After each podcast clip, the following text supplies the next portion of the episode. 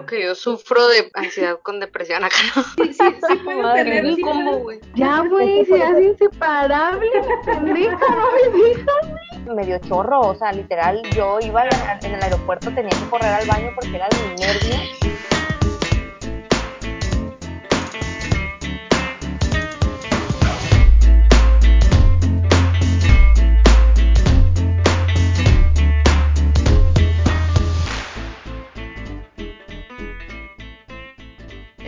Escuchar un episodio más de Aquí y en China. Yo soy Roxana. Yo soy Mariel. Bienvenidos.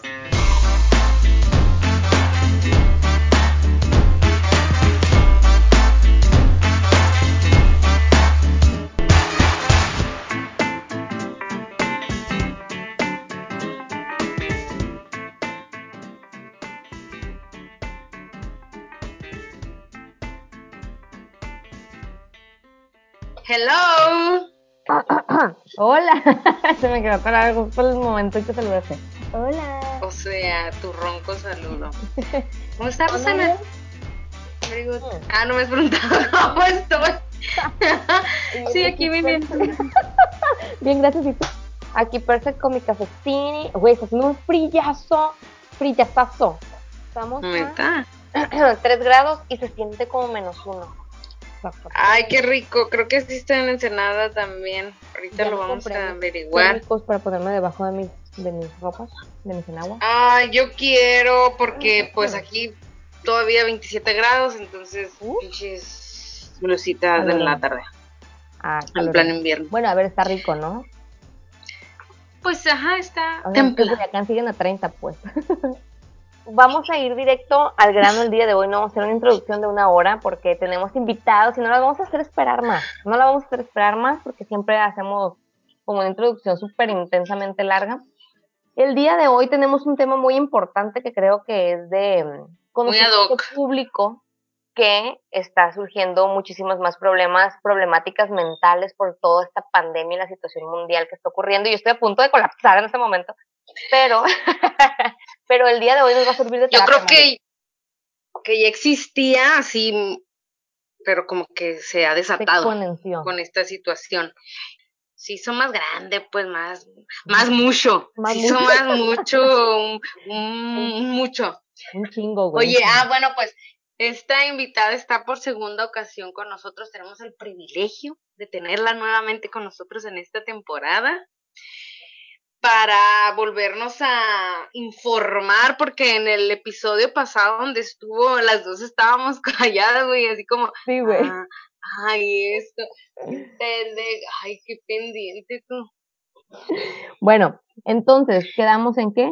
En que démosle la bienvenida a la bienvenida. licenciada intachable Paola Extabay.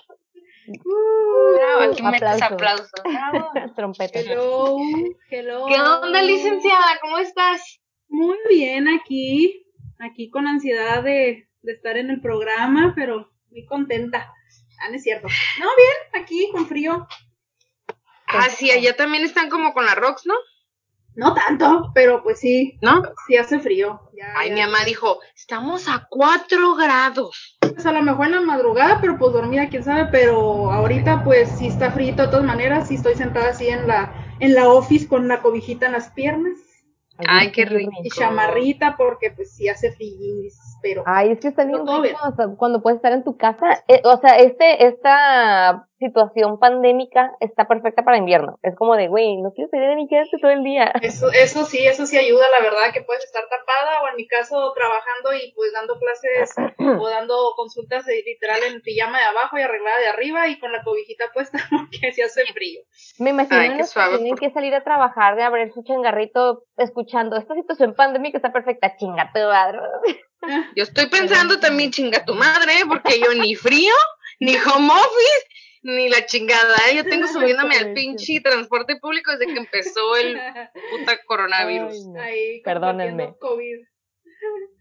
Bueno, Bueno, entonces María, ¿qué tema vamos a hablar el día de hoy? Coméntanos, platícanos. el día de hoy Cuéntame. vamos a hablar un tema que a lo mejor muchos de nosotros lo vivimos y no lo sabemos o lo creemos muy lejano, pero realmente nos rodea. ¡Ay, cabrón! Me di risa yo misma, pues con mi pinche poema acá. Este, No Es que estuve rodea, pensando sobre eso. rodea, lo pueden estar viviendo y pasando a diario en algún momento. exacto. En Exacto. Es que situaciones, eso estaba pensando. episodios diarios. Dije, bueno, el tema Nos es la ansiedad. y nos. Y justamente en eso estaba pensando, güey, ¿cuántas personas, y puede ser incluida yo, no sufriremos de ansiedad? Supongo que ahorita la licenciada nos va a iluminar con conocimiento. No sé si habrá niveles o tipos de o algo así, pero dije, a lo mejor yo sufro de ansiedad y, y ni, y ni sé. Güey, seguramente O sea- que tu TOC tiene que venir de una ansiedad, ¿no? O que Mariel sea tan, tenga tantos TOCs. Me está sacando el tan rara. Les voy a poner un ejemplo bien fácil y se los voy a preguntar. Ajá. Una de las dos o ambas, cada una puede responder. ¿Deben tarjetas de crédito? Debía. ¿Tienen una deuda? ¿Tienen un Efectivamente. pendiente? No, Efectivamente. ya siento que no respiro ya. ¿Será eso? Ok, entonces, Ansiedad, por ejemplo, a ver, la que todavía está pagando, tiene deudas en una tarjeta de crédito, ¿tienes eh, presente la fecha en la que tienes que pagar la tarjeta de crédito? Sí. Ok, y cuando eso pasa y cuando se acerca esa fecha y sabes que la tienes que pagar, ¿qué pensamientos Me está tienes? ansiedad, plebes. ¿Ya entendí? Mariel con un tic nervioso. Mierda, ¿Qué el voy a pol. pagar? ¿Ya, ya, enten- ya quedó claro entonces lo que es la ansiedad y cómo la podemos estar viviendo a diario y O sea, con no situaciones totalmente cotidianas. Sí, ok, este, chicas y a toda la people, a toda la gente, A por la si no entienden inglés. Allá, Eh, para los no bilingües. internacionales, ¿eh? Aquí Claro, ¿eh? Qué bueno que vienes preparada, licenciada, con varios idiomas, porque no nos limitamos a los. Ok, como bien dice el Rox, este, la ansiedad no nada más es un trastorno como tal, que es una enfer que cuenta como una enfermedad, sino que la ansiedad eh, conlleva a episodios que pueden ser diarios o constantes o situaciones que vivimos en el diario y que en el momento a la vez salimos de ellas. No necesariamente es, es, un, es una enfermedad, vaya, ¿no? Se convierte en enfermedad, se convierte en un trastorno cuando ya me impide hacer mis cosas cotidianas, cuando ya me impide levantarme de la cama o, o en el caso salir a trabajar o me está impidiendo a tener una buena alimentación, ni siquiera tengo ganas de comer, me voy a una depresión también. Entonces ahí Se sí podría se ser como un síntoma de algo más serio. Así es, por ejemplo, eh, a- a- a- volvemos a los, a los ejemplos. ¿Cómo te sentías tú un par de días antes de que se fuera o no el vuelo que no hiciste a México? Uy, yo creo que tú sufriste mucho de eso este mes, ¿no? Sí, Tuvo Paola, un pinche mes enferma con chorro. Con chorro, con gripa. A ver, Paola es mi terapeuta personal. a partir Hola, de todo mucho gusto. No, no vamos a exponer nada personal aquí, son Mm. simplemente ejemplos al Mm. azar, ¿eh? No, no, no, me Ah, refiero a perdón que... por lo del chorro. No, me refiero a que, a que Paola ha, ha sabido de todo mi background antes de mi viaje a México, que al final no se hizo el, el viaje, y le platicaba pues de que estaba enferma, de que me enfermé de gripa, que me enfermé de chorro, que me enfermé dos ve- veces de gripa en el mismo mes, cuando yo normalmente me enfermo una vez al gripa. año. Estaba Claro. fónica, o sea, estaba súper raro. Y al principio decía, ay, no, pues ese cambio de clima, no sé qué. Pero ya hablando con, con mi terapeuta, y, y haciendo conciencia de las cosas, al final de cuentas también eso, mucho de lo que me estaba pasando pues era emocional, ¿no? Así es. Y sí me sentía como en ansiedad de que, güey, ya quiero volar, o sea, yo ya quería que pasara esa semana en blackout, así en negro, y decir, ya quiero estar en el aeropuerto, sentada en el pinche avión, güey, me vale madre todo lo que pase en esta semana. Y ya fue cuando me dijeron, no, pues disfrútalo, vívelo y todo eso, pero, pero sí te da esa, esa, que ahorita más o menos estamos igual, ¿eh? Pero ya más o menos tratando de, de, de controlarlo y por lo menos no estamos enfermos. Asimilarlo.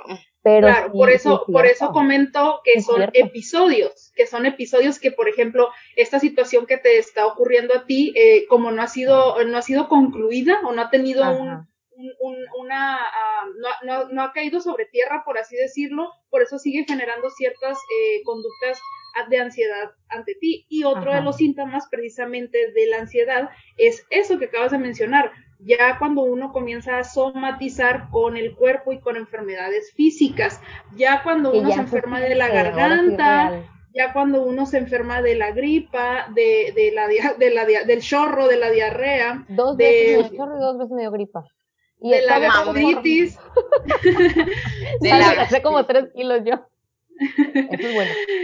eso es bueno. Este, ya cuando, ya cuando las enfermedades físicas comienzan a aparecer es porque la mente y las emociones ya no pueden ni saben cómo salir ni cómo gritar, que ya no están pudiendo. Entonces el Mm. cuerpo es el que, el que la refleja, ¿no? El cuerpo es el que dice, hey, es neta que la estoy pasando mal y pues para, para, para el dolor emocional que estoy pasando, las dificultades emocionales que estoy pasando, las voy a convertir en físicas para que Ajá. realmente se sientan, ¿no? Como de para que realmente se sienta, ajá, para que realmente se sienta con este dolor de garganta, con este, con esta gripa o con este dolor de panza, ¿no? Entonces, ese es otro síntoma. Ojo, esto, insisto, les comento, no quiere decir que ya sea un trastorno de ansiedad generalizada en el cual se requieran medicamentos, en el cual se requiera un apoyo psiquiátrico. Ok, por salud mental es recomendable que todos asistan al psicólogo al menos una vez al mes al menos. Sin embargo, si no están llevando un acompañamiento cuando son situaciones que todavía está dentro de uno poderlas controlar, pues hay varias cosas que se pueden hacer para, una, detectar el síntoma. ¿Y cuál sería el síntoma cuando ya me está dominando eso, no? Y lo que tenemos que hacer es no dejar que el síntoma nos domine, no dejar que eso que siento de sudoración, de agitación, eh, hiperventilación o de diarrea, o de, que, que eso no, no sea lo que nos domine. Claro que cuando ya es físico y, y, hay, y hay cuestiones fisiológicas que no puedo controlar, claro que me tengo que ayudar de lo que Tengo es el que medicamento. ¿no? y te, tienes que correr al baño y pues recurrir también al medicamento, ¿no? Para entreda o algo. Pero Sí, claro. Si sigues con esa forma de, de ana- bueno, de, de reacción, pues por más medicamento que te pongas nunca te va a ayudar, ¿no? Me imagino yo. Así es. O sea, el, el síntoma físico Ajá. ya es cuando, o sea, como yo detecto que tengo ansiedad, por ejemplo. Sí, ahorita con el ejemplo que me diste, yo dije, ok, ahí tú dijiste, mencionaron ahorita síntomas físicos, pero Ujú. ¿cuáles otro tipo de síntomas yo pudiera detectar o pu- en mí o en alguien más, no sé, que, que está, oye, tú estás sufriendo O sea, ¿cómo saber que estás ansiedad, a lo iniciando ese, ese, ese ataque? puede ser algo leve, pero cuando ya es, no sé, no sé cómo preguntarlo, o sea, Por ejemplo, uno sería no dejar de pensar en la situación. Así O es. sea, Una de las cosas también sería eh, eh, la falta de concentración ante otras, ante, ante otras cosas y pensamientos por pensar en una sola cosa. Y de ahí, ese tipo de pensamientos es de donde se genera el, lo que es las, son las TOCs, el trastorno obsesivo compulsivo, en el cual pienso, pienso, pienso y acciono solamente en tener rituales que son repetitivos al estar pensando en lo mismo, ¿no? Y eso, mis pensamientos son los que me generan la ansiedad. Entonces, al no co- eso me genera a la vez no concentrarme en otras cosas, en un trabajo, por ejemplo, no concentrarme incluso en ver una serie, en ver una película, no concentrarme en, en tener una plática con alguien, no concentrarme o no poder conciliar el sueño, no tener una buena ay, esto iba a preguntar, que si el insomnio era parte de... Ahí yo puedo decir, pasa. estoy padeciendo ansiedad, pero ahí aún no es un trastorno. Bueno, O sea, es tipo, como que, ay, o sea, lo que preguntas Traigo es, ansiedad.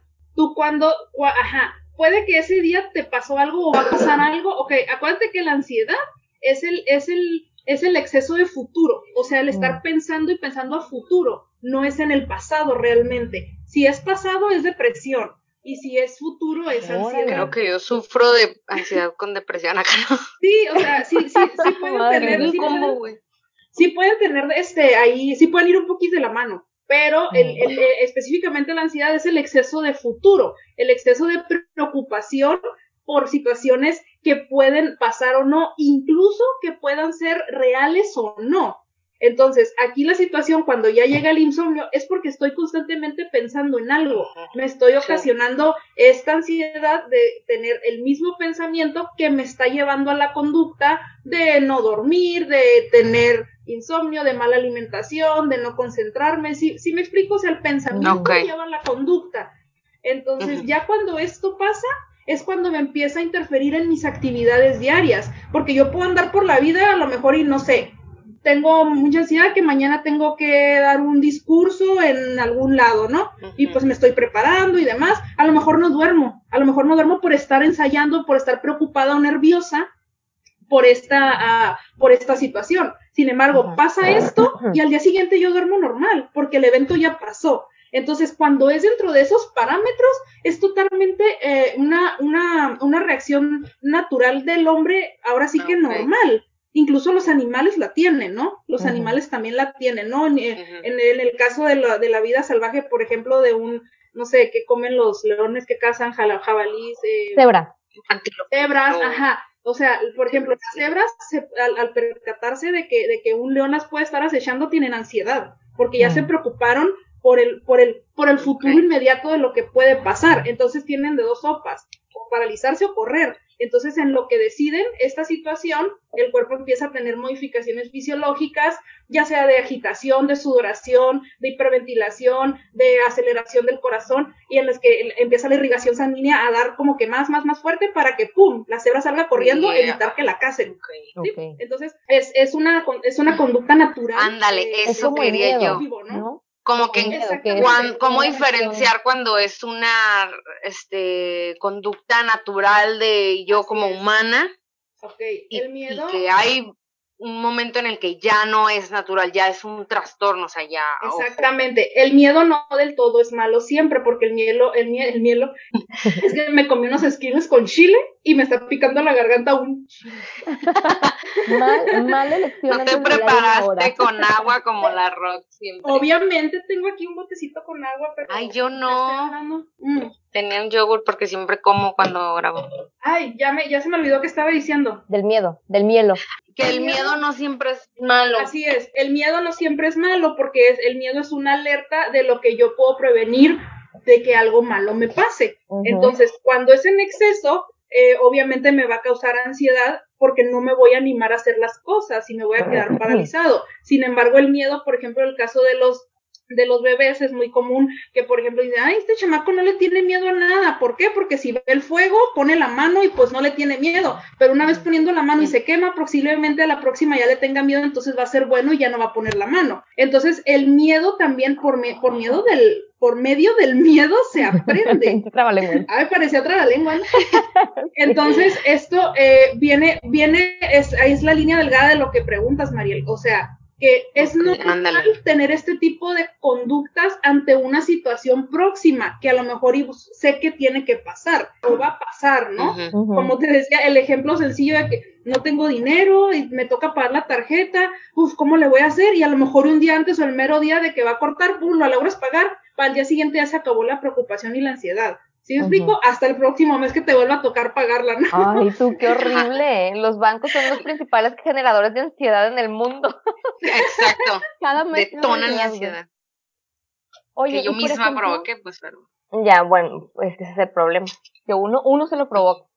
Oye, y por ejemplo... yo me busqué. Pensando en... Hay personas que son mucho más zen, no sé cómo se dice, tema clínico, o más centradas o menos ansiosas o sea, son más, o sea, de que, por ejemplo, hablando en el tema de la escuela, ¿no? Por decir algo. Yo me acuerdo mucho, a mí me gustaba mucho exponer, pero conocía gente que le daba pánico exponer. Y yo decía, güey, pero es algo tan normal, algo tan natural. O sea, ¿qué te va a pasar si pasas al frente a hablar? Pero, por ejemplo, hay personas que tienen ansiedad en un, perdón, en un solo ámbito de su vida, pero si esa persona tiene ansiedad todo, en todos los ámbitos de su vida, cada cosa que va a hacer que no, no domina, es un trastorno, ¿no? O sea, voy, a empezar a manejar y ya me dio un nervio que voy a manejar. Voy a hablar, no sé qué, ya me dio un nervio que voy a hablar. Voy a hacer y ya me dio un nervio, no sé qué.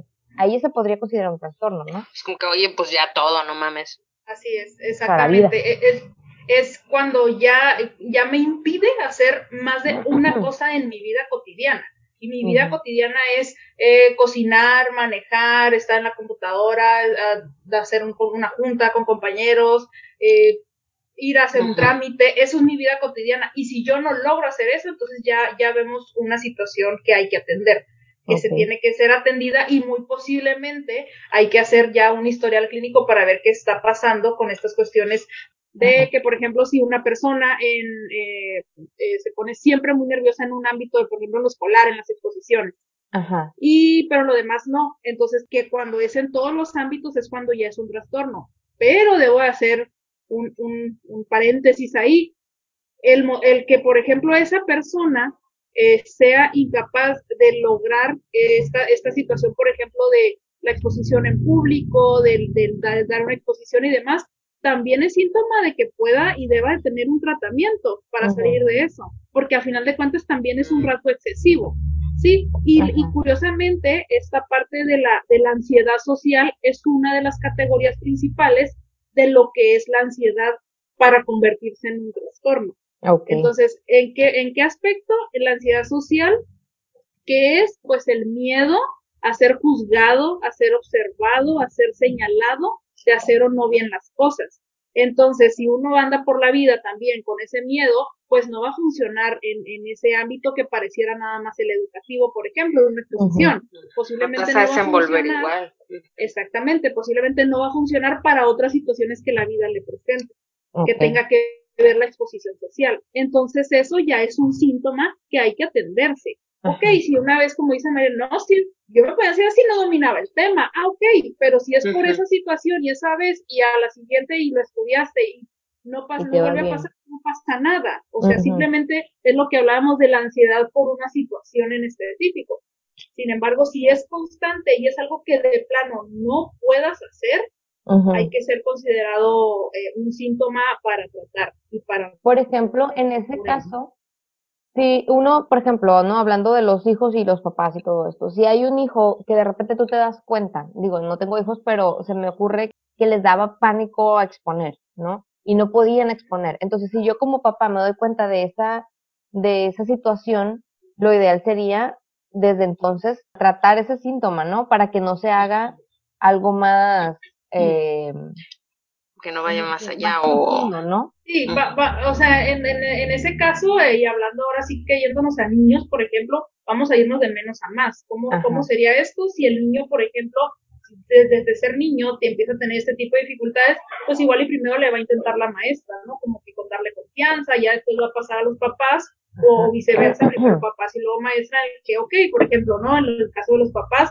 mira, vamos a hacer un, un ejercicio aquí en casa y nos vas a platicar a, a, a tu hermanito y a mí, este, de qué es eh, tu tema. Entonces, platícanos Ujú. de dinosaurios. Entonces, ese tipo de acciones eh, mínimas en casa pueden apoyar, ayudar a que el niño lo vaya aceptando. Si de plano todo este tipo de acciones que en casa y en escuela y ya con ayuda de algún eh, terapeuta educativo que esté dentro del área ya no funciona, entonces ya hay que tomar otras acciones, pero tampoco po- tampoco vamos a ser tan drásticos y, y, y, y ¿cómo se No es dice? como que, ah, ya está Eh. Ajá. Ya tiene un trastorno, güey, o sea, que un mal. niño de Ajá. segundo o tercer año de primaria, no, no, no expone nada, no, pues a ver, relájate, o sea, es un niño, entonces vamos de menos a más, si esta situación o si estas conductas o si empieza a tener otros síntomas de aislamiento social, de otro tipo de situaciones, están como poquito rojo, ah, entonces ya es otra situación. Pero sí es un síntoma que hay que observar, o sea, no exagerar Sí. la, la reacción, pero sí observarlo, Así ¿no? es, ajá, o sea, si pasa una vez y lo logra hacer el niño más adelante, pues se acabó, ¿no? Pero si ya es constante y el niño empieza a entrar a una edad eh, adolescente en la que se, se siga viendo afectado y aparte de todo haya, como les digo, introversión social, que haya miedo a salir, agorafobia, desde no le gusta estar en lugares donde hay mucha gente y demás, ah, entonces ahí sí hay que, hay que, hay que buscar este ayuda, ¿no? Un apoyo. Oye, ¿sabes que Yo me estoy acordando mucho. Un- una vez, no sé te acuerdas tú, Mariel, que habíamos ido unos mariscos y estaba con un amigo, con dos amigos platicando y agarramos, un- nos enfrascamos en una conversación de si la personalidad se puede modificar o no. Y ahí también pienso que muchas de, de la, de, pueden venir o se pueden eliminar en este inter, ¿no? En tu darte cuenta de cómo es tu personalidad, con base a eso, cambiarlo, ¿no? Y tratar de, de, de mejorar tu forma de comportarte. Entonces yo me acuerdo que yo cuando estaba en la secundaria, a mí no me gustaba bailar, me daba mucha vergüenza bailar y me daba mucho, mm, no me gustaba ir a las fiestas porque me chocaba que me dijeran vamos a bailar y que me quisieran obligar a que bailara y era como que, güey, no quiero ir a bailar. Entonces yo dejé, dejé de ir a los 15 años, a las quinceañeras, porque no quería que me invitaran a bailar y que me quisieran obligar a bailar. Entonces, en ese momento, yo sí siento que tenía ansiedad por ir a una fiesta, porque yo no quería que me invitaran a bailar. Como que, güey, no me gusta, no quiero bailar, no me siento cómoda, lo que sea, ¿no? Y ahorita me vale madre. Pero Ok. en ese entonces, Porque te enfrascabas en el futuro. O sea, en qué va a pasar cuando vaya. ajá, o sea, y, y Ok. O sea, en cuando fuera, ¿no? ya era recurrente que me decían, baila. Y a veces hasta de la silla me jalaban, güey, o sea, también la gente imprudente. Pero, Ven, ok. no chingue. pero a mí Están no me- alimentando mi ansiedad. Exacto. ¿Dónde está el respeto, chingada? Ajá, Aquí, no aquí chinguen, atacar gente, güey. Entonces a mí sí me daba mucha ansiedad y dejé de ir a los 15 años hasta que yo sola, no sé en qué momento fue que me di cuenta que esto me estaba generando un no divertirme, no pasarla bien. Entonces, sola cambié esa actitud, pero no sé en qué momento fue como ese clic de decir, güey, o sea, cambia el chip, pues, o sea, no no te va a pasar nada si bailas y porque era más vergüenza lo que me daba que otra cosa, pues Güey, de lo que te estabas perdiendo sin ir a los quinzones, no ¿eh? fui- No no mames, fui yo ni cenaba por bailar, güey. Yo no ah, bueno, es que, es que a ti te gusta el baile, pues yo me sentía bien pendeja Ah, bailando. Y sabes que no fui a mi a mi graduación de secundaria, por eso, No mames. a la fiesta de graduación. Pero de sí, o sea, es... Porque no quería que me invitaran a bailar y sabía que me iban a querer obligar a bailar.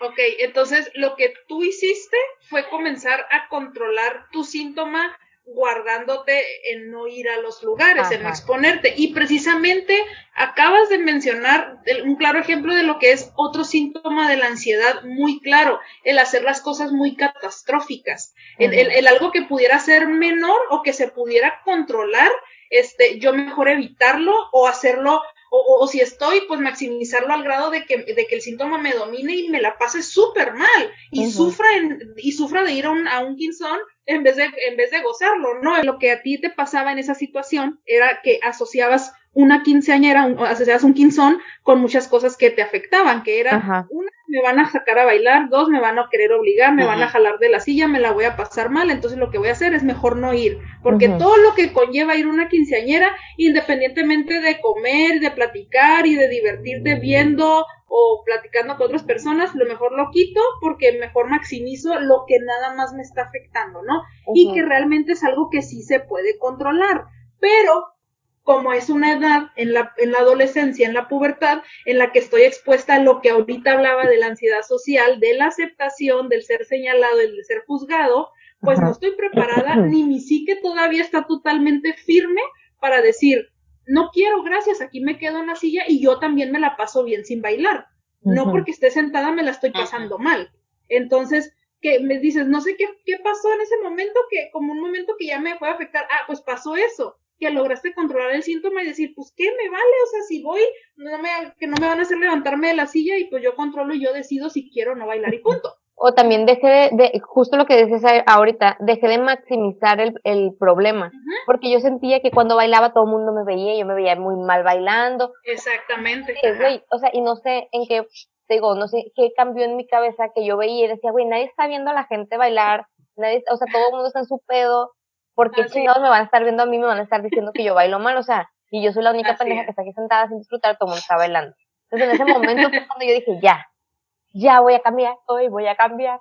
Y, y Combatiste. primero me animé, me empecé a animar a, a salir a bailar y la seg- porque tampoco era como que nunca en la vida había bailado, o sea, toda mi vida había bailado, pero en ese inter que yo creo que me sentía deforme, yo creo, no sé, la adolescencia, que era cuando yo me sentía como mal, no me gustaba cómo me veía, no me gustaba cómo me movía, entonces de repente fue cuando me entró ahí como la, esa, esa, esa, ese nervio de que nadie me viera, que nadie me viera mal, como, como me veía de yo mal, ¿no? Y ya después fue como que, ay, güey, ya, o sea, en el caso. Y creo que a partir de ahí yo agarré esa filosofía de decir, güey, las cosas no están, no son tan graves. Entonces cambié Yes. mi forma de, de, por eso digo que creo yo que las personalidades pueden modificarse a conciencia, ¿no? Si tú quieres cambiarlo y quieres, y tú quieres decir, ok, yo quiero ser así, ¿qué tengo que hacer para ser así, así, así, no? Pero lo, pero lo que estás cambiando realmente no es algo de tu personalidad como tal. Estás cambiando conductas, estás cambiando ca- cosas del carácter. Tú, tú, o sea, nosotros nacemos con un temperamento que ya es heredado, que es heredado y que lo traemos ahora sí que en nuestro sistema nervioso y a nivel cerebral. Entonces nosotros nacemos con el temperamento y conforme lo que vamos aprendiendo, vamos generando eh, lo que es el, el, carácter. Entonces ya cuando juntamos el temperamento y el carácter de lo aprendido en casa y con las personas que nos rodeamos, hacemos nuestra personalidad.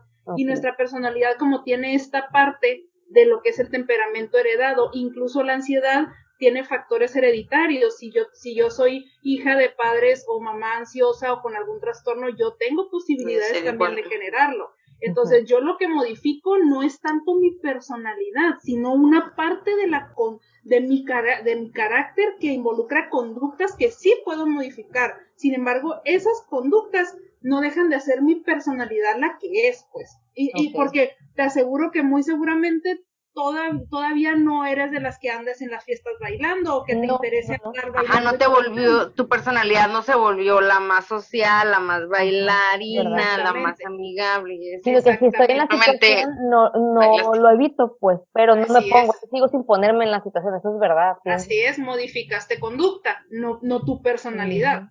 Es cierto, porque no soy de antros ni nada, o sea, soy más de ir al barecito a sentarme a platicar.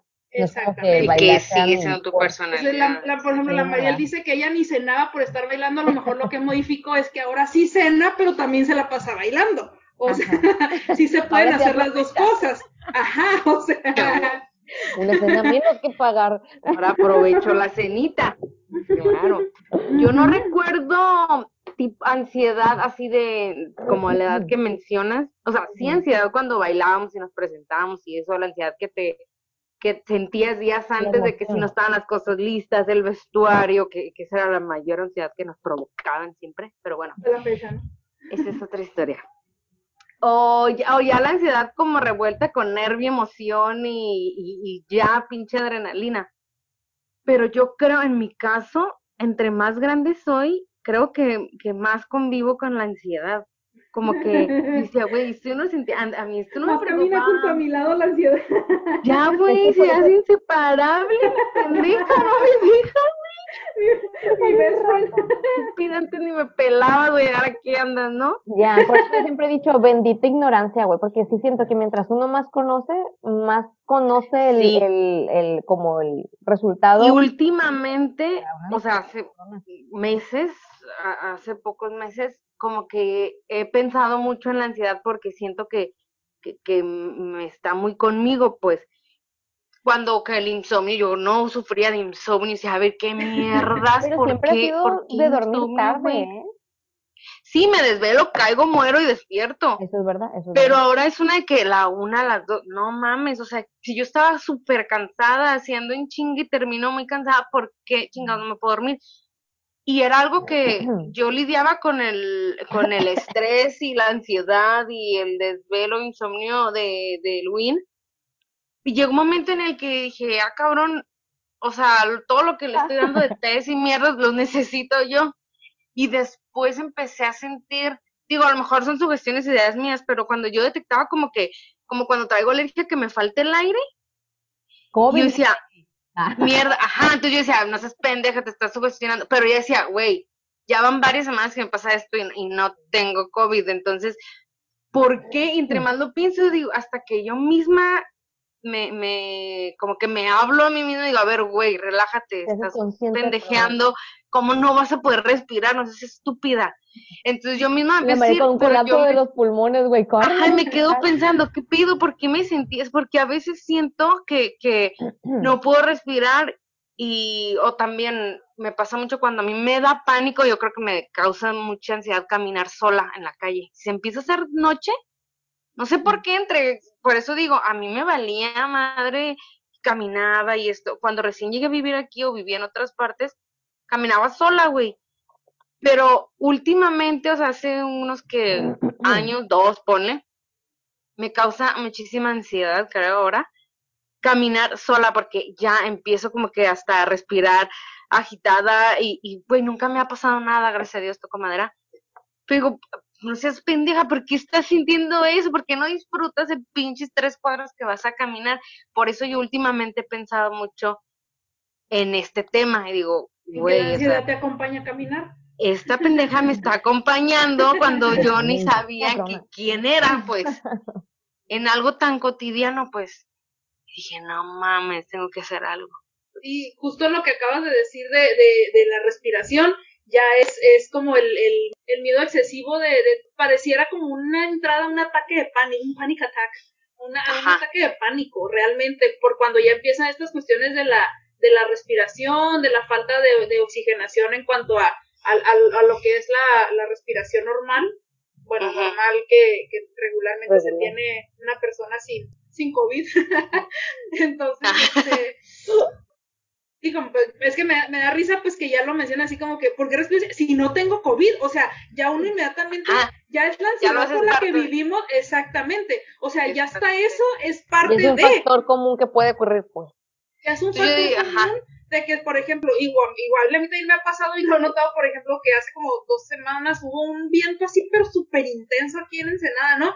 Y era eh, tipo Santana, ¿no? Pero así de que ni me dejó dormir, de que pensé que se iban a quebrar las ventanas y puras veces.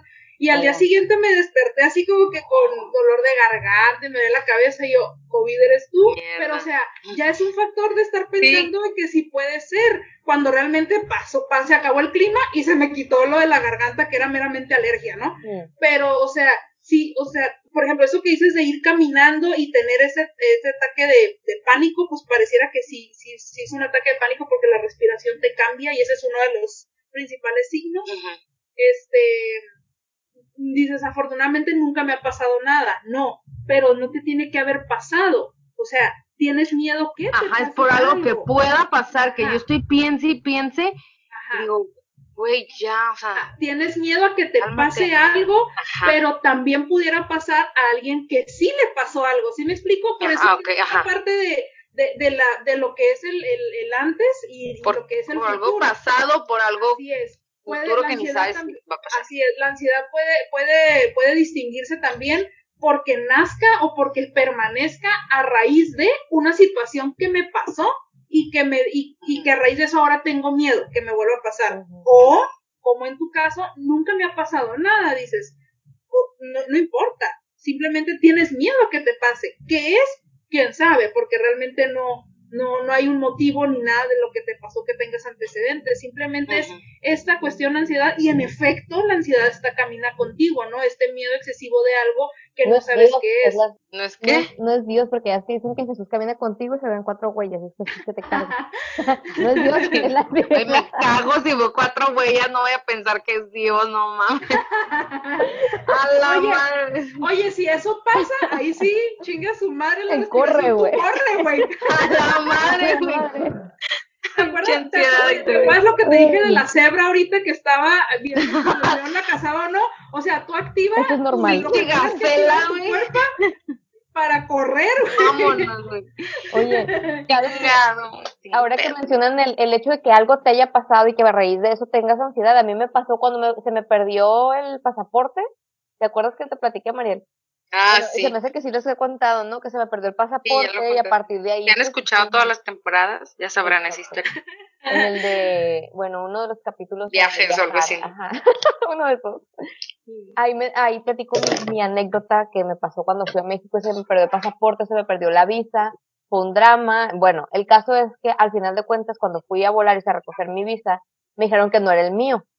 El caso es que me perdí mi vuelo, eh, David se fue porque le dije, prefiero perder un vuelo y no dos, entonces tú vete y yo ya veo cómo, cómo arreglo acá esto, ¿no? Entonces, claro, fue un día súper estresante, súper agobiante, súper de, o sea, me enojé, un drama, ¿no?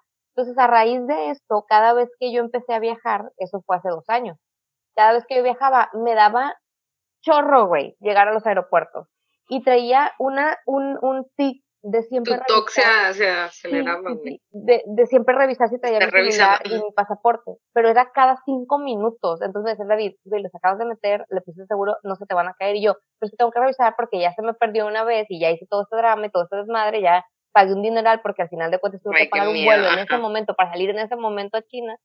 Entonces, claro, a raíz de eso yo generé mucha ansiedad al momento de viajar y eso es algo que hago súper normalmente porque pues vivo en el extranjero, ¿no?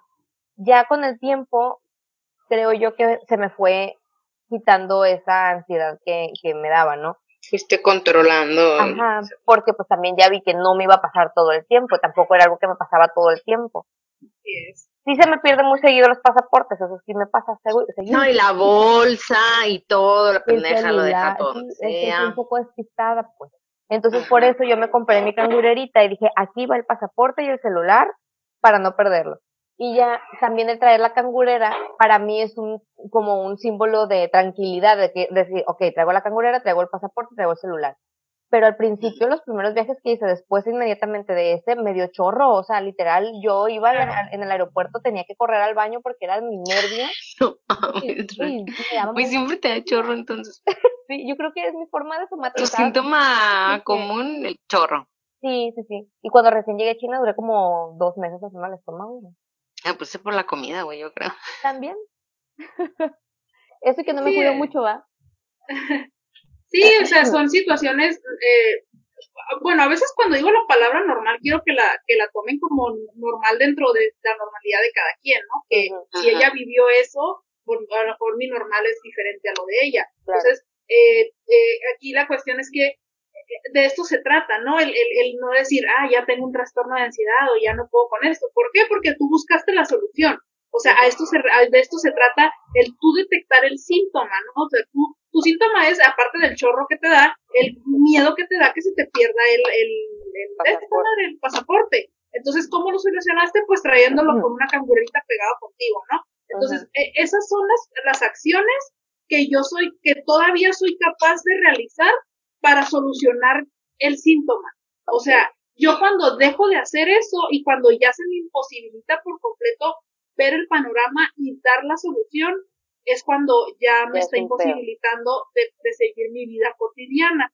Y más si hay un trabajo de por medio, ma- incluso que se llega al punto, el momento en el que se, se, se comienza a ver hasta ausentismo en el trabajo, y nada más ausentismo físico, ausentismo de aunque estés ahí, no estás en nada, ¿no? Ajá. Entonces, este, ahí es el, ahí es uno de los, el principal, principal síntoma de, de, de que, de que algo no está bien. Entonces, sí, definitivamente también les comentaba que esta cuestión puede ser hereditaria. Es importante tener en cuenta si hay antecedentes en la familia paterna o materna, eh, o incluso dentro de la misma línea que sean hermanos mayores.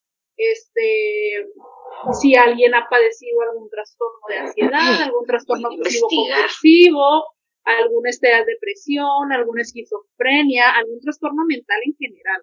Entonces, eh, creo que sí es importante que, que como dice, dijiste ahorita, Roxana, eh, pues bendita la ignorancia. Ajá, bendita la ignorancia mientras no lo sabemos, pero ahora que lo sabemos, pues hay que, hay Sí. que atacarla, ¿no? Hay y hay que que, luchar, hay que actuar y mientras más sepamos, menos chance tenemos de seguirla regando feamente. Claro que nos vamos a seguir equivocando y vamos a seguir teniendo estas conductas totalmente naturales del ser humano, que es el miedo, la ansiedad, incluso síntomas, eh, episodios, perdón, depresivos. Se vale, se vale, se vale completamente eh, sentirnos tristes, enojados, eh, decepcionados, o sea, se vale, se vale tener miedo, se vale estar ansioso y estar este desesperado por algo que va a pasar o no va a pasar. Es totalmente natural y del ser humano, ¿no? Incluso me los decía hasta de los animales, ¿no? Que sufren esta cuestión de la, de la ansiedad. No estoy seguro de la depresión, ahora sí que de lo anterior si lo sufran o no, pero de la ansiedad sí. Entonces, es una conducta, es parte de, de, de no nada más es, es mental y emocional, también es fisiológico. Por eso ya llega el punto que cuando es un trastorno, ya con, con otros signos y síntomas de mayor eh, tiempo y de poca rehabilitación eh, laboral y cotidiana en lo que es la vida diaria, este, ya se inclu- ya incluso, perdón, se requieren medicamentos, se requieren lo que son antidepresivos, benzodiazepinas, que regulen ahí neurotransmisores, que algo ahí la amígdala del cerebro, que es la que regula nuevamente las emociones, no anda haciendo correctamente, ¿no? O se anda disparatando, que es cuando pasan estos ataques de ansiedad, ¿no? Entonces, es todo un caso, ¿eh? es todo Ajá. un, es todo un contexto interdisciplinario incluso, en el cual yo puedo llegar incluso al médico, al médico regular, decir, es que me siento bien mal, me duele la cabeza, traigo siempre diarrea. Llega el punto en que el médico te va a preguntar, ¿tienes mucho trabajo? ¿Tienes mucho estrés? ¿Tienes, estás pasando por alguna situación? Porque ya estos empiezan a, a enfocar todo lo fisiológico que lo que mencionábamos ahorita al inicio, se está somatizando en algo que tiene un trasfondo, pues que muy, muy seguramente es emocional, mental, no conductual. Y lo que es conductual sí se puede modificar. Y lo que es conducta también lleva a, lo, a mente, a todo lo cognitivo conductual es totalmente modificable. No involucra la, el cambio total de dejar de ser tú, de cambiar tu personalidad, porque yo puedo tener una fobia y siempre tener miedo a las arañas, pero modificarlo y tolerar aprender a vivir que tengo miedo a las arañas, pero sé que las arañas en el mundo existen y que puede llegar el momento en que me tope con una. Sin embargo, eso a lo mejor y no lo puedo quitar que nunca me gusten y que, y que siempre me den miedo, pero sí aprender a. Pero voy a aprender a vivir con este miedo. Exactamente. Yo creo que con el paso del tiempo, o sea, de hace muchos años atrás a hoy, cada vez creo que sea mayor que el, el que las enfermedades sean por orígenes emocionales o que, la, que de la misma rutina, la misma vida. No creo que antes haya sido tan común enfermedades físicas, o sea que causadas por estrés, ansiedad, o sea, güey, también la vida nos está acabando, güey. Yo les digo, yo, yo les digo así, este, crudamente, la, la, y realmente a mis alumnos incluso de secundaria, o sea, a nivel secundaria, que son pubertos adolescentes, este, y a los de preparatoria, les digo que, que es real, es real, chicos, el estrés sí mata, ¿eh? O sea, el estrés y este tipo de trastornos mentales no cuidados y no dados, eh, dada, no dada la importancia que tienen y la ignorancia que queremos tener, porque eso pasa mucho, la queremos tener, porque pasan en situaciones de alguien que la padezca y ya sea la familia, los padres o hermanos, son los que principalmente deben de ser la red de apoyo, no quieren creer que eso está pasando, no quieren aceptar que es una realidad que no nada más una enfermedad física es la que te mata, ¿no? También una enfermedad mental y, y, por eso es tan delicado y tan complejo el trabajo de, de, de lo que es una, una, psicoterapia, ¿no? Un, psicólogo. Este, esta cuestión de trabajar con lo que no se puede ver ni tocar, pero de que duele, ¿no? Que algo, es algo que duele, pero no lo encuentras, no lo puedes tocar, me duele. Se expresa de otras maneras o, o, yo creo que son como, como una bola de nieve estas enfermedades o estos trastornos que los dejas pasar y güey, van, creciendo al rato te van a tumbar, Oye, Pau, y por ejemplo, ¿qué, ¿qué síntomas? O sea, ahorita lo preguntó la María y lo hemos ido platicando conforme la conversación, ¿no? Pero ¿qué síntomas tú dirías? Ok, si tú tienes estos síntomas, tienes que empezar a revisar el tema, o sea, ya empezar a buscar ayuda o por lo menos hacer como un ejercicio eh, mental o no sé, tú qué recomendarás, ¿no? ¿Qué, hay que hacer? Pero ¿cuáles son los síntomas que tú tienes que reconocer primero? Ok, es que principalmente creo que uno tiene que tener la inteligencia emocional de reconocerse a sí mismo, de, de, detectar cuáles son mis parámetros de mi normal. O sea, otro tema muy interesante. O sea, insisto, si yo tengo una junta y voy a pasar a exponer y me pongo nerviosa y me sudan las manos, pero sé que siempre me pasa, voy a hacer la junta y al día siguiente ya pasó nada, no pasa nada.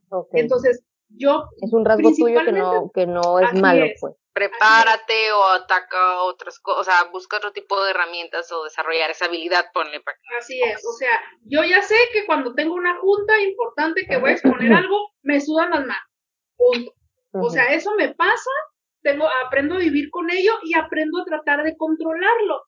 ¿Cómo puedo controlar que me, no me suben tanto las manos? Bueno, pues estudiando un montón para sentirme segura de lo que voy a decir. A lo mejor ir antes de entrar a la junta lavarme las manos para sentir el fresco del agua y no de mi sudoración y quitarme el síntoma como de la mente de, ah, me están sudando las manos. No, es que me las lavé y las traigo mojadas. ¿Sí me explico? O sea, son pequeños detalles que uno sí puede modificar mientras tú te conozcas, mientras tú estés seguro de lo que tú tienes para mm, para dar y para de lo que tú te reconoces, pues de hasta dónde es lo normal que ya te ha pasado. Entonces, eh, creo que ese es uno de los, de los principales, no, no es uno, es lo principal, tener la, la capacidad de tener la suficiente eh, inteligencia emocional para reconocernos a nosotros mismos y ver ¿qué estoy haciendo? Que esto ya no es normal. Antes en de pensar que es, no en el otro. ansiedad. Ajá, no en el otro. Porque a lo mejor yo todos los días me duermo a las 2 de la mañana. Pero eso a lo mejor y no es, no es ansiedad o insomnio. A lo mejor yo siempre me duermo así.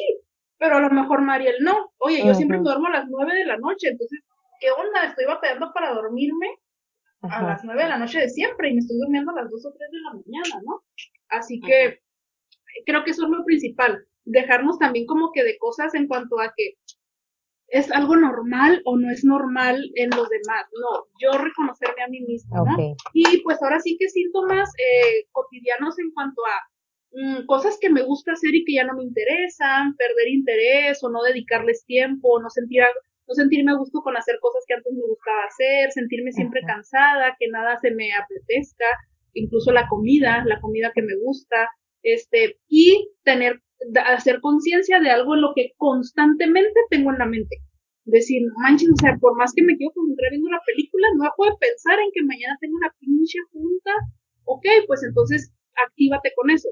Vas a ver, como dice el, como dice el, el meme, ¿no? De que, ay, tengo un chorro de tarea, ahora voy a tener que ver Netflix bien estresada de tanta tarea que tengo. bueno, bueno, si decides ver Netflix y no hacer la tarea, está bien, pero entonces dedícate a ver Netflix sin estar estresada pensando Bien, en la tarea. Ujú. Ento- o si no vas a poder, pues entonces no veas Netflix No veas Netflix. hacer la tarea. Pues sí, pues sí, es tan lógico de repente. Exactamente, ¿no? Entonces creo que ese es el principal este autoconocimiento que debemos de tener, ¿no? Y pues ahora sí que detectar todas estas cuestiones físicas que nos pudieran llegar a pasar, la sudoración, o lo que decía Mariel de que, de que si siente como que, que se le acelera el corazón o que le puede faltar la respiración, son síntomas de, de un pequeño o el inicio de algo, de algo que puede ser un ataque de ansiedad, ¿no?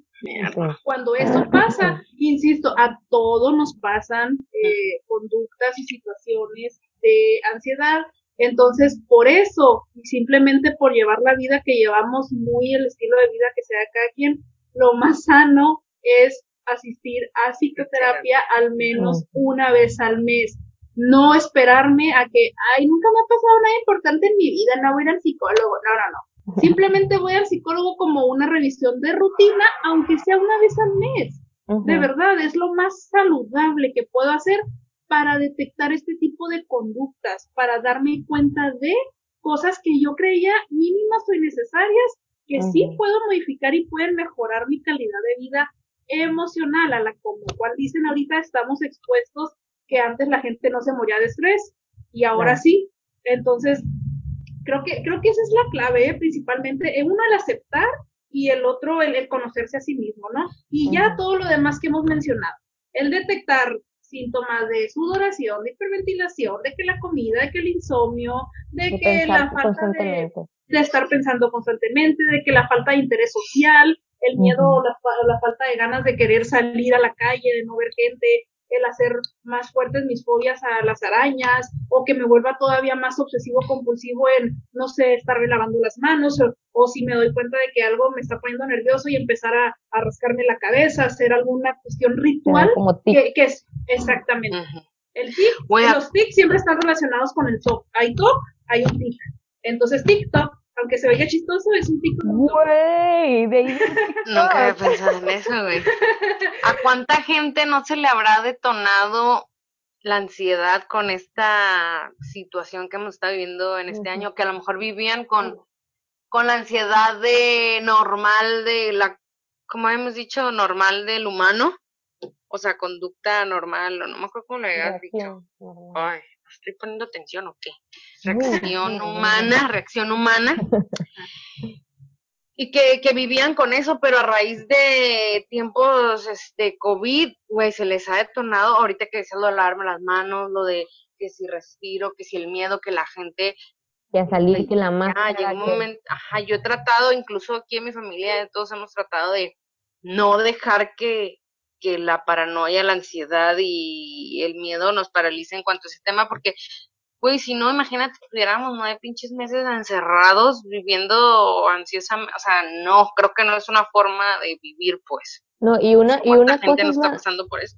claro, y una cosa es la ansiedad de la enfermedad como tal, de decir, güey, si me enfermo o si esto, si aquello, y otra cosa es la ansiedad exponenciada de las deudas del trabajo, de la escuela, de los hijos, de la pareja, del no sé qué, del no sé cuál.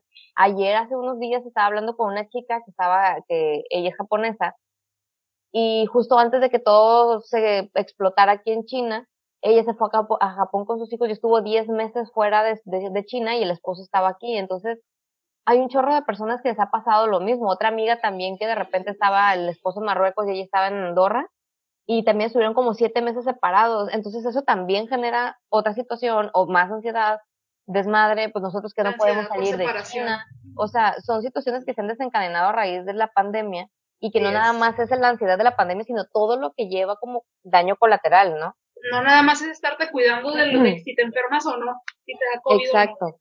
es todo lo que ha conllevado económica, social, emocional y laboralmente hablando, ¿no? Sí, Familiarmente sí. hablando, el, el- la ansiedad por separación es otra de las de los síntomas ahí de eh, que puede ser catastrófico en cuanto al, al miedo.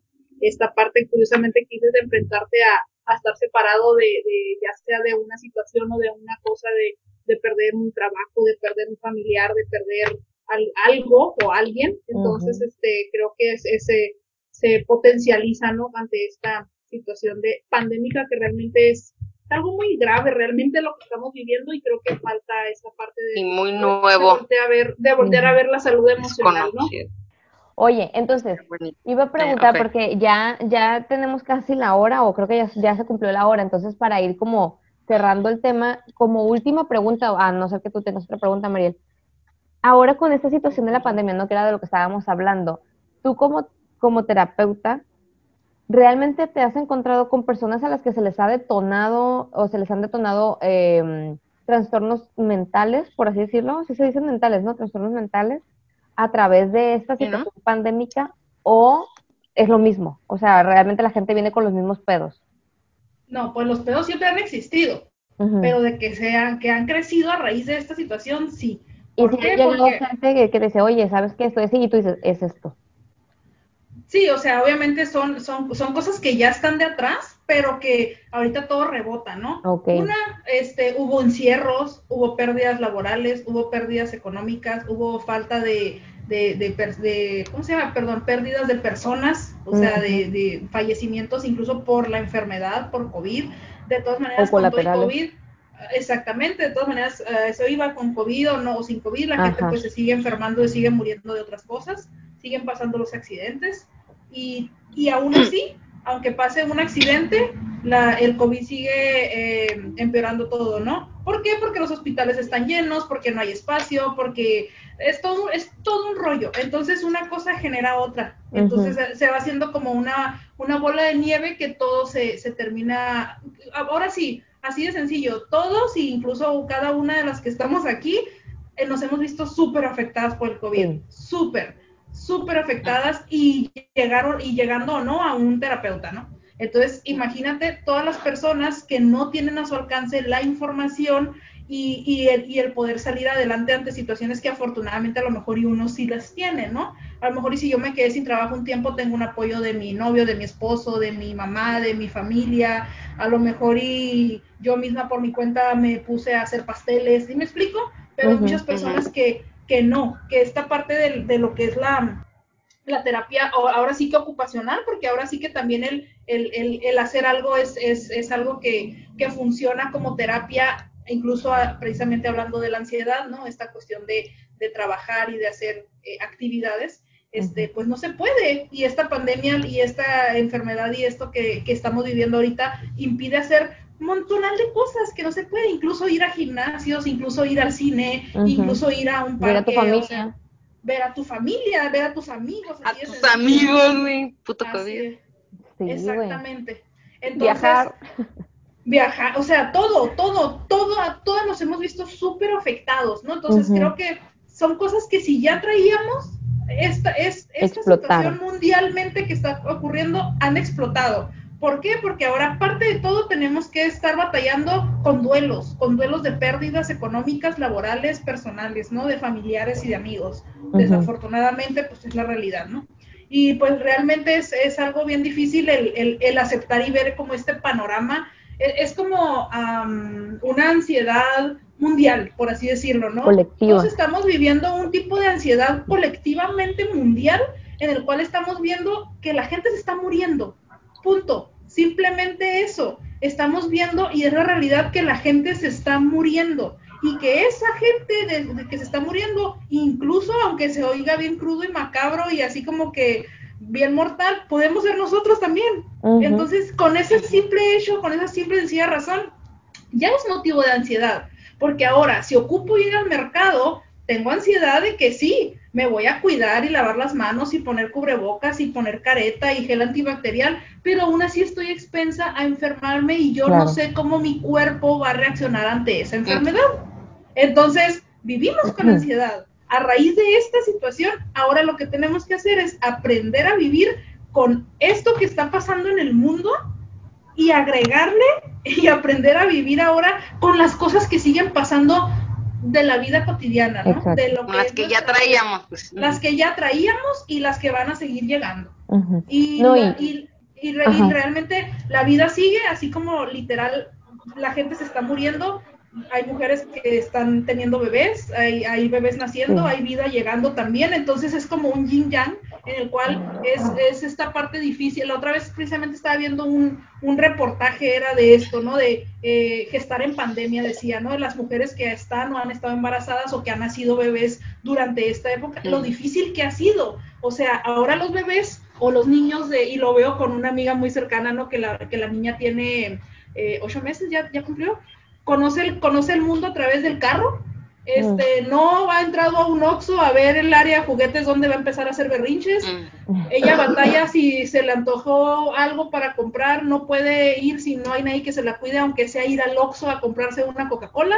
Entonces, está haciendo, ahora los niños que están haciendo están creciendo en una vida, si de por sí nosotros ya, este, chavorrucos decíamos, uy, nosotros andábamos en bicicleta y no teníamos celulares. O sea, ahora Pues- peor. Pues ahora peor porque los niños están encerrados. Ni siquiera están conviviendo con sus iguales, ni, Ni siquiera es por están voluntad. conviviendo con sus maestros. Entonces ahora los bebés que nacen están conociendo el mundo a, la- a través de una ventana o a través de un carro si es que lo sacan a dar la vuelta a la cuadra. Entonces imagínate toda la ansiedad de las mujeres que están teniendo hijos, de los niños que están haciendo incluso, porque los bebés también se estresan, hay bebés estresados y, y eso se pasa también de madre a hijo. Entonces, imagínate toda esta situación que, que se va haciendo cada vez más grande, ¿no? Cada vez más grande de que sigue pasando y siguen pasando los meses y seguimos no estando igual, estando peor incluso de cuando inició la, tem- la pandemia temporada 1, le digo yo, ¿no? De cuando pensábamos que íbamos a estar encerrados dos meses. ¿no? Eh, en marzo se acaba, no hay pedo. Que ya, En para mi cumpleaños de septiembre ya. Ah, en mayo, para mí fue marzo. No, y luego súmale toda la información exageradamente abundante es. que hay ahorita con medios de comunicación y redes sociales, más la que no es real, más la que, Desinforma. eh, eh, más la, exacto, más la desinformación. Entonces, es un nunca acabar. Yo llego, un- yo sí llegué a un punto, aquí en China empezó antes, ¿no? Empezamos desde, en febrero, nosotros decíamos, para marzo se acaba, para mayo se acaba, y es hora que no podemos volar de China en diciembre, o sea, pero este mm, sí llegó un punto en el que yo dije, yo ya, ya no voy a leer más del virus, ya no voy a ver más noticias, ya no voy a recibir más mensajes de gente que me pregunta cómo estamos, porque sí llegó un punto en el que dije, güey, es imposible vivir preocupada. O sea, porque era todo el tiempo estar preocupado de lo que lees, de lo que ves, de lo que te mandan, de lo que te preguntan, de lo que te dicen. Entonces es como, y ahora imagínate que ya llevamos un año así y a- aquí en China pues ya esa vorágine de información bajó porque pues nosotros en teoría estamos bien, ¿no? No podemos salir, pero estamos bien en el país. Pero ahora en el exterior, en el extranjero, toda esta gente que tiene un año literal luchando con toda esta situación, debe ser súper complicado, más aún de todo lo que ya podría haber sido por la situación como tal, le agregas esta, este tema de la información y... la Pues que hay gente que hasta Grave. todos los días ve las noticias y revisa las estadísticas y eso. Yo ya dejé de revisar yo no lo, yo no lo hago. Al principio seguíamos las noticias, pero ya, ya no como un diario, pues, o sea, hay un compañero del trabajo también que dice, yo todos los días en la mañana, lo primero que hago es revisar las estadísticas. ¿Para qué, güey? O sea, ni siquiera lo necesitas para tu trabajo. Ajá. No, no, güey, no, ¿para qué, pues? O ¿Para qué te sea, relájate, enfócate en otras cosas. Digo, de vez en ahorita, cuando ¿Eso qué está- te va a sumar bien. ahorita, pues? Ajá, o sea, de vez en cuando está bien Sí, que estés informado, enterado. Pero el diario, Sí, no, güey, te, te va a causar ahí un cortocircuito. Efectivamente. Exacto. Oye, Pero bueno. licenciada, bueno, por cuestiones de tiempo, pues ya se nos está acabando. Y esta temporada agregamos una sección nueva al episodio donde hacemos una recomendación random de lo que sea.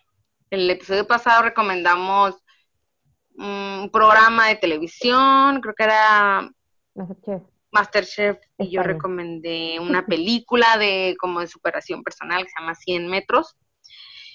Y, pero como tú aquí eres la experta, diría una maestra muy querida que teníamos en la maestría, Muy, muy, este, muy nos gustaría invitarte a que nos recomendaras algo relacionado con el tema, ya sea un libro, bueno, ajá, bueno, ya sea un libro, película, serie, lo que sea. Yo relacionado con el tema personalmente no, no traigo una recomendación. Comencé a leer un libro hace dos días que se llama Muchas vidas, muchos maestros, Ujú. creo, de, ay, No, no venía preparada, pero se llama Brian Weiss, el, el autor. No sé si yo, yo he visto como que lo recomiendan en pues gente. Creo que está relacionado, a lo que voy leyendo, creo que está relacionado con la ansiedad de la paciente de este terapeuta que vivía. No sé si ustedes ya lo leyeron. No. Eh, llevo tres páginas, haz de cuenta.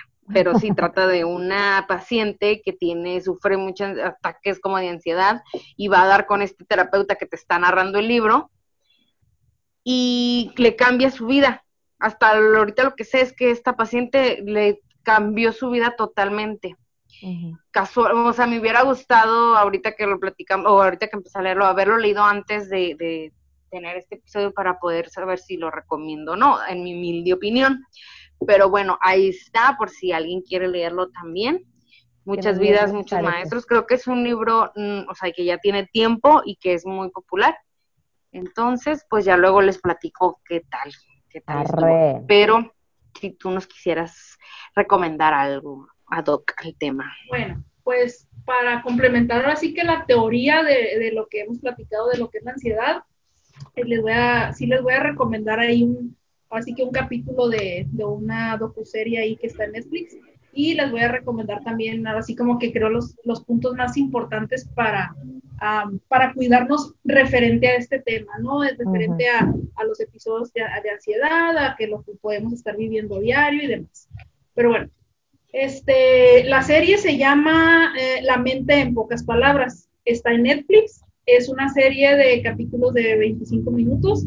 Tiene diferentes. Hay uno del sueño, de los sueños, perdón. Hay de, ah, ay, no me acuerdo de lo, de, como de, como de, ahora sí que todo lo, rele- lo ¿cómo se llama? Lo relacionado. Con, con, con cuestiones mentales, psicológicas, emocionales, ¿no? Y el capítulo precisamente número 3 es de la ansiedad, y así se llama, ansiedad.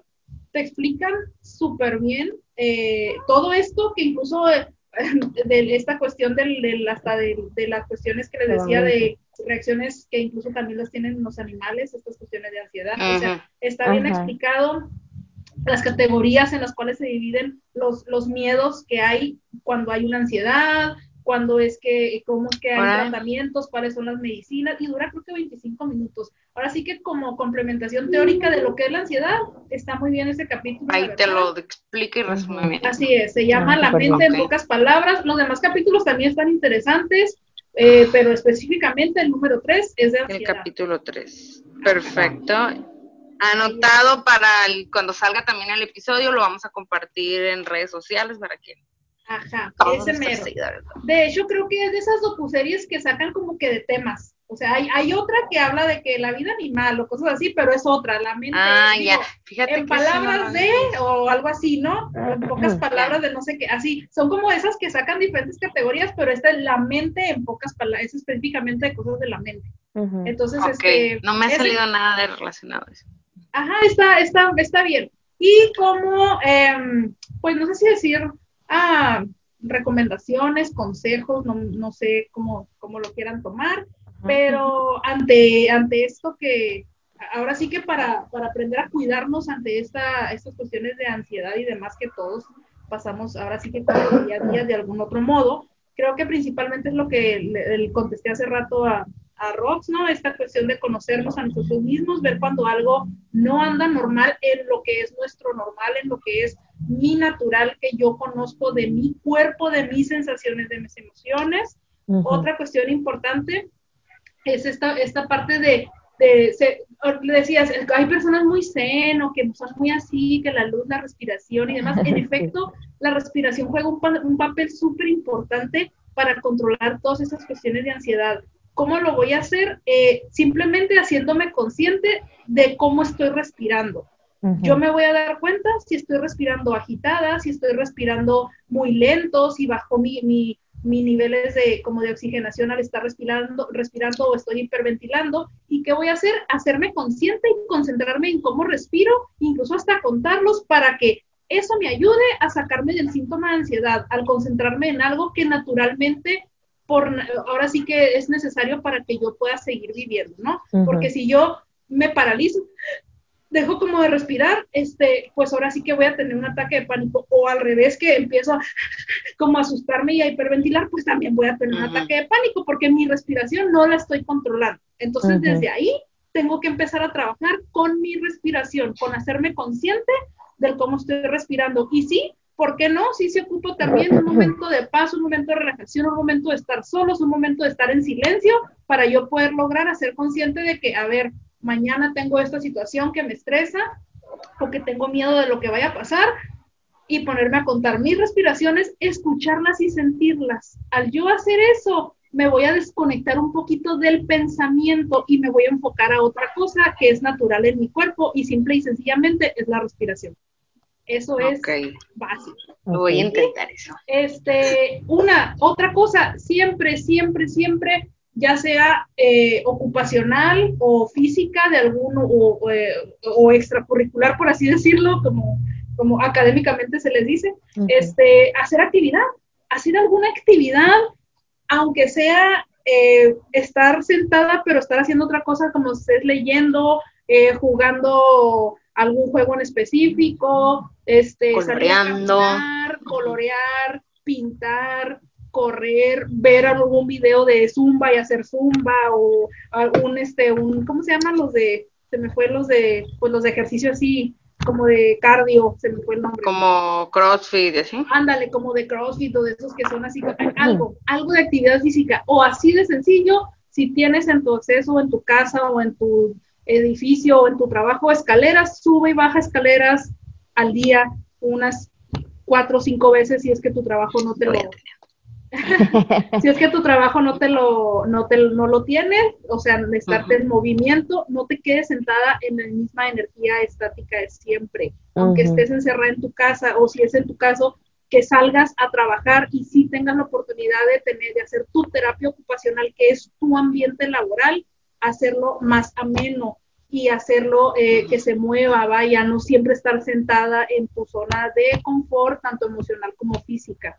Eso creo que también es súper importante. Y pues la última recomendación, que creo que es la que más les, les he comentado, este, pues insisto, si te duele la muela, vas al dentista, no dejes de revisar y de eh, eh, atender tu salud emocional. No tienes que sentirte de la patada o llegar a una crisis o estarte ya muriendo de depresión o de ansiedad o por alguna situación específica que te pasó para ir a un terapeuta, para ir a un psicólogo. No tiene que pasar eso.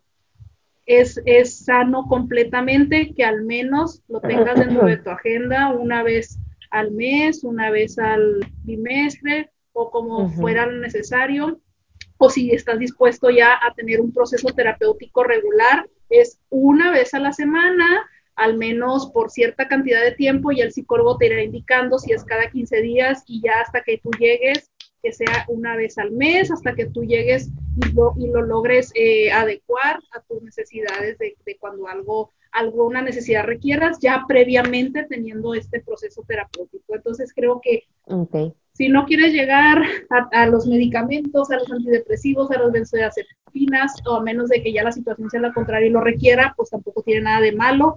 Es un tratamiento, no necesariamente es crónico, en el dado caso de que ya sea una ansiedad este, generalizada que ocupes medicamento, tampoco, puede, tampoco va a ser para toda la vida. ¿eh? Es un tratamiento con psiquiatra y con terapeuta. De hecho, en la, en la serie que le recomendé, en el capítulo ese, mencionan en una, en una encuesta que hicieron que, que, la, que la mejor solución que han encontrado para la, la ansiedad, para el, el, el, sobrellevar la ansiedad ha sido con tratamiento psiquiátrico y psicoterapéutico. Entonces, se puede, eh, se puede evitar o se puede prolongar el que no haya psiquiátrico, iniciando principalmente ante síntomas menores con la psicoterapia. Así que para que todos como preventivo. escuchan, exactamente, o sea, es, es, meramente si ya algo no anda como que a gusto con ello, un, un, psicólogo, un terapeuta te puede acompañar, te puede guiar en tu proceso. Ok, va.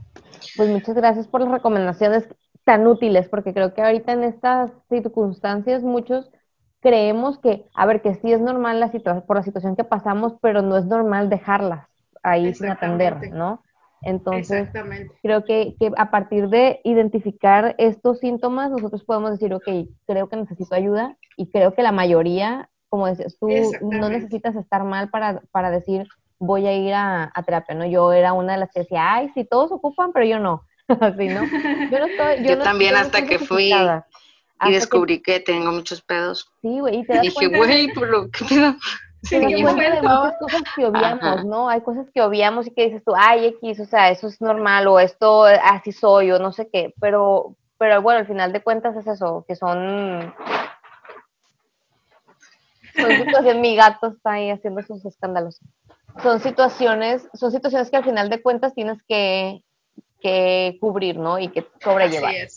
Creo que hasta que lo vives, como nuestro caso que vivimos ya al tomar terapia, el mío fue por, por pocos meses, pues, pero es algo que hasta que lo viví, comprendí el consejo en el que siempre escuchas que te dicen que no, o sea, cualquier tema que puedas este, ver o platicar, siempre caes en que no hay mejor consejo, mejor solución que ir, o sea, ir con un terapeuta o siempre uh -huh. que hacer parte de tu vida la terapia. Creo que hasta que lo vives comprendes uh -huh. ese, ese consejo.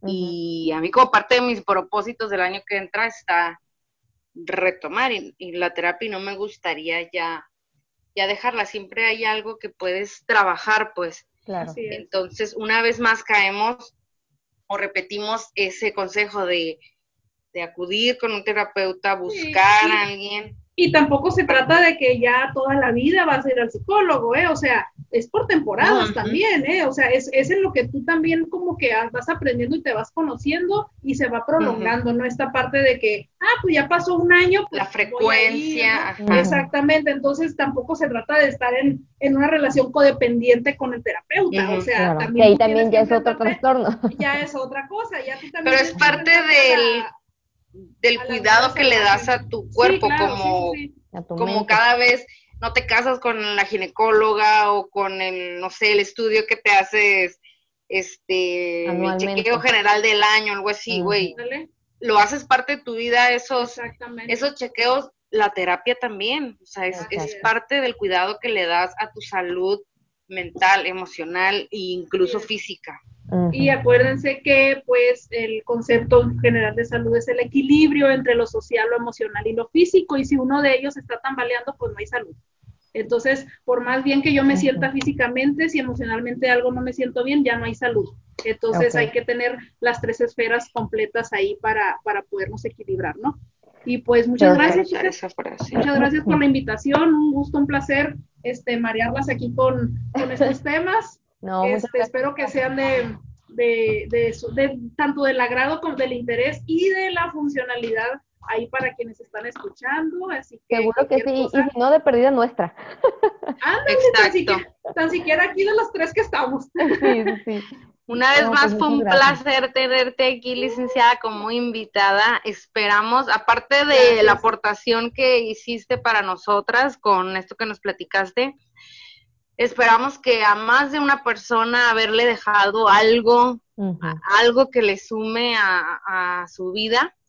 Y ojalá que, que, este episodio les haya gustado mucho y les haya dejado algo para que lo compartan, recomienden y, y que veamos. Puedo hacer mi comercial que atiendo también sí, eh, sí. terapia en línea, puedo hacer intervenciones eh, con todo con todo el servicio profesional y demás que, que conlleva lo que es una terapia, tanto presencial como virtual.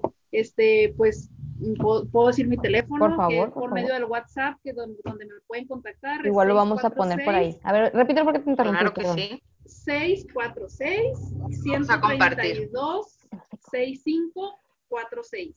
Va. Igual lo vamos a Otra poner vez, ahí en las, en las, en las notas de Spotify y lo vamos a poner en las notas de Instagram Sí. para que esté más fácil también para que lo puedan, lo puedan, pero, pero lo puedan, lo puedan, lo puedan revisar, pero igual repítenoslo para que la Mariel se calle y podamos escuchar. 646 132 6546. Perfecto. Ahí Y me en- contestó el WhatsApp. Sí, Ahí Ah, se pueden comunicar con la LIC.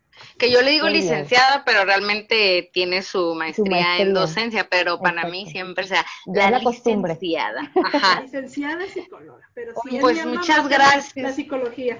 Sí, sí. Oye, pero Sí. déjame hacer mi recomendación ya para finalizar el, el- el capítulo de hoy, el episodio del, del día de hoy. Yo voy a hacer una recomendación totalmente ajena al tema. Este, hace unos días me tocó que una chica me contactara, una chica que está en Irlanda, que tiene un proyecto que se llama Mexicanas por el Mundo. Ella tiene un canal de YouTube, tiene una página en, Facebook, en Instagram y bueno, tiene ahí varias redes sociales, ¿no? y ella se encarga de hacer entrevistas a mujeres que están alrededor del mundo, en diferentes países, que han vivido, ya sea en el tema emocional, en el tema profesional, en el tema cultural, lo que sea, han vivido en el extranjero, ¿no? Entonces ella se encarga de hacer esas preguntas y habla de muchos temas y tiene entrevistas con chicas en Pakistán, que en, Marruecos, que no sé qué, yo soy una de las chicas que entrevistó ella y trae este proyecto que quiere, quiere estar entrevistando así gente, entonces si les interesa saber cómo es la vida de otros países, cómo viven las mujeres en otros países, o sea, no las mujeres sino las personas, pero da la casualidad de que esta chica solo entrevista a mujeres, ¿no? Porque hay fuerza femenina y estas cosas. Entonces, Poder femenino. poder femenino. Entonces, este, este, mm, su canal de YouTube se llama, se llama eh, una, Irlanda, una Irlanda, una mexicana en Irlanda. y sus redes sociales igual son una mexicana en Irlanda y mexicanas por el mundo. Entonces, ahí pueden seguirla en YouTube. Están muy interesantes los temas. Hablamos de todo un poco. Yo salgo en, una de la, en la penúltima entrevista, la última de Marruecos. Entonces, esa es mi recomendación del día de hoy. Para que me vayan a escuchar. Perfecto, ahí te vamos a Y no me escuchar. peiné porque llegué tarde a la entrevista y no me peiné. Ay, que sí, voy toda greñuda. Ok. Era video. Ok. Al natural. Bueno, entonces eh, cerramos el día de hoy este episodio. Nuevamente agradecemos a Paola que nos haya acompañado, que nos haya iluminado con tanta información tan valiosa. Cuando gusten y cuando se pueda. La invitación sigue abierta, así es, para a cualquier otro invitando, tema. Paola, no te. Perfecto. No te nos vas a escapar, ya eres parte de. Aquí voy a andar. Exacto, entonces si alguien está interesado en tener terapia con Paola, les vamos a dejar sus, sus datos también en nuestras redes sociales para que vayan y los chequen ahí y que se comuniquen con ella directamente para terapias o todo lo demás que ella hace. Ya la consultarán y le preguntarán qué, qué pueden ver con ella. Ya vemos qué se hace. Exacto. Entonces, este Mariel, Muy ¿algo más bien. que quieras aportar? No, creo que la conclusión ha sido muy completa. Tanto el tema de recomendación y el agradecimiento a nuestra invitada. Entonces creo que con esto cerramos el episodio del día de hoy. Nuevamente muchas gracias licenciada y como ya eres parte de, ya te sabes la despedida. Arre. Bueno, entonces nos despedimos. Este, yo soy Rox. Yo soy Paola. Y yo soy Mariel y esto es Aquí en China.